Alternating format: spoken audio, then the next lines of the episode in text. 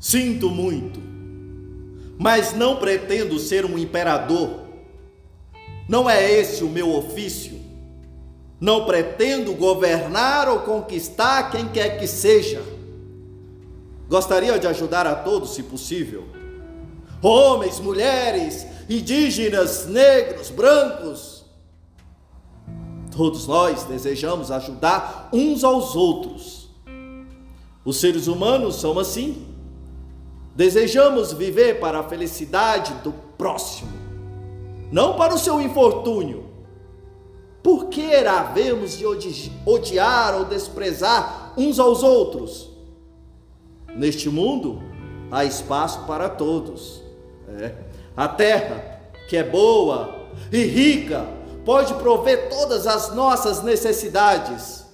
Aos que me podem ouvir, eu digo: não desesperem. O pesadelo que tem caído sobre nós não é mais do que o produto da cobiça em agonia, da amargura de homens que temem o avanço do progresso humano. Os homens que odeiam desaparecerão. Os ditadores sucumbirão. E o poder que do povo arrebataram, ai de retornar o povo.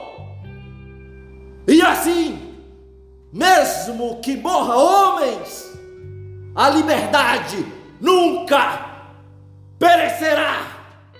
Vocês não são máquinas.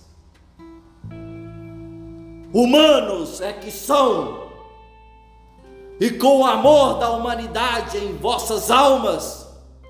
Não odieis, só odeia os que não se fazem amar, os que não se fazem amar e os inumanos.